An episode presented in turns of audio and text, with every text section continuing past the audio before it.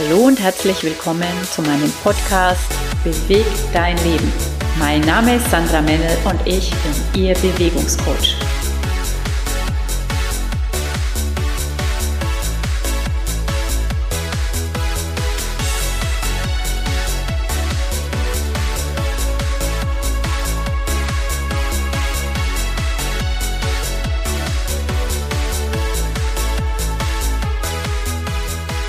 Heute möchte ich nochmal auf die Neujahrsvorsätze eingehen und auf den mittleren Weg, den ich in der letzten Episode angesprochen habe.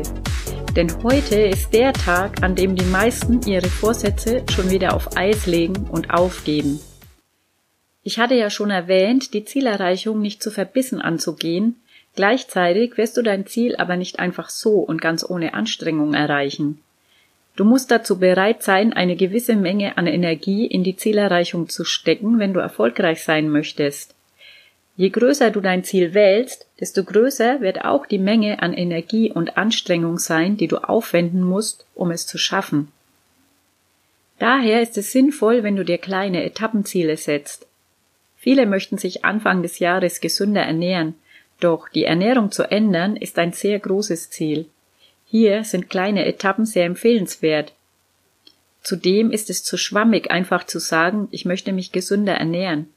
Gesunde Ernährung kann auch für jeden etwas anderes sein.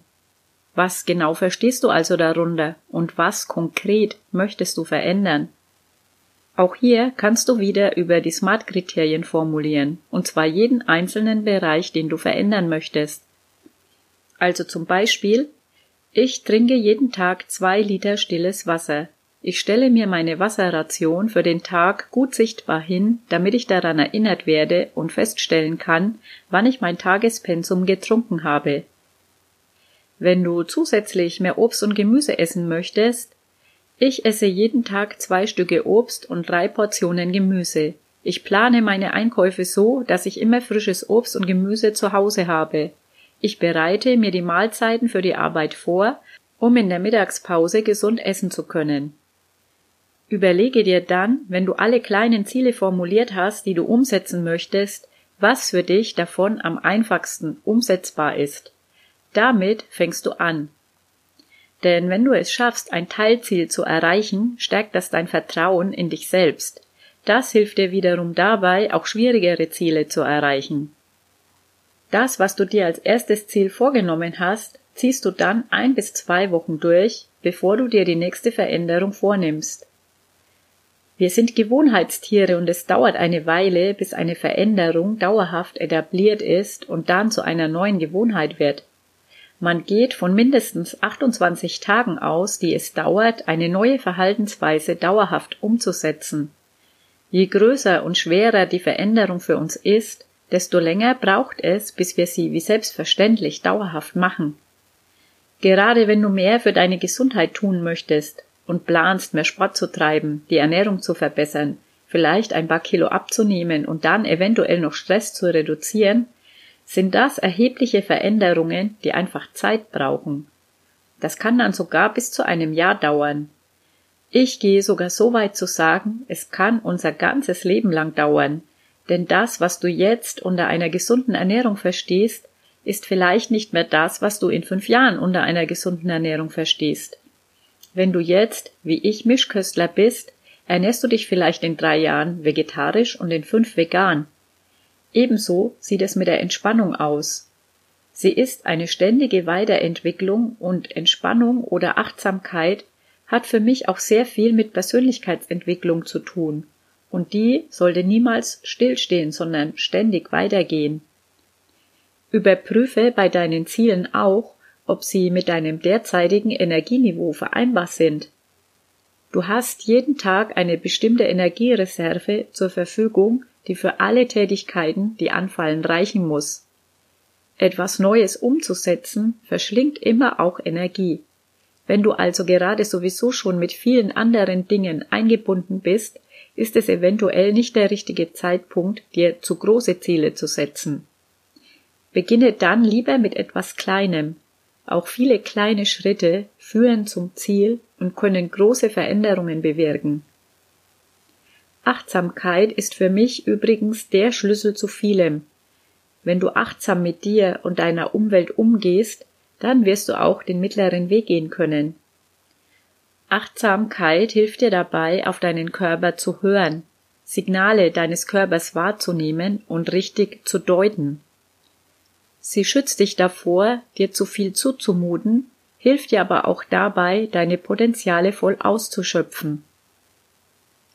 Überlege dir jeden Abend, was du heute für die Erreichung deiner Ziele getan hast und lobe dich für das, was du geschafft hast. Oft sind wir selbst unser größter Kritiker, doch uns selbst zu loben fällt uns nicht immer leicht. Wenn wir es einen Tag lang nicht geschafft haben, unsere Vorsätze umzusetzen, halten wir uns das vor und fühlen uns als Versager. Doch die anderen Tage, an denen wir erfolgreich waren, die vergessen wir. Das ist wie bei den To-Do-Listen, auf denen wir meistens viel zu viele Dinge stehen haben, die wir erledigen möchten. Wir sehen immer nur die ein, zwei Sachen, die wir an diesem Tag nicht geschafft haben. Alles, was wir erledigt haben, nehmen wir aber als selbstverständlich hin. Drehe den Fokus also auf das, was du geschafft hast und feier dich dafür. Wenn du ein Etappenziel erreicht hast, darfst du dich auch belohnen. Gönn dir dann zum Beispiel einen Tag Wellness.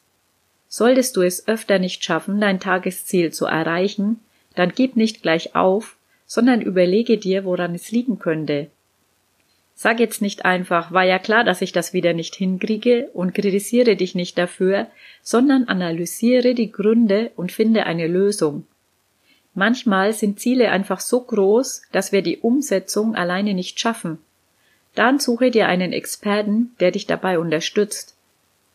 Es kann auch schon hilfreich sein, einen guten Freund zu fragen.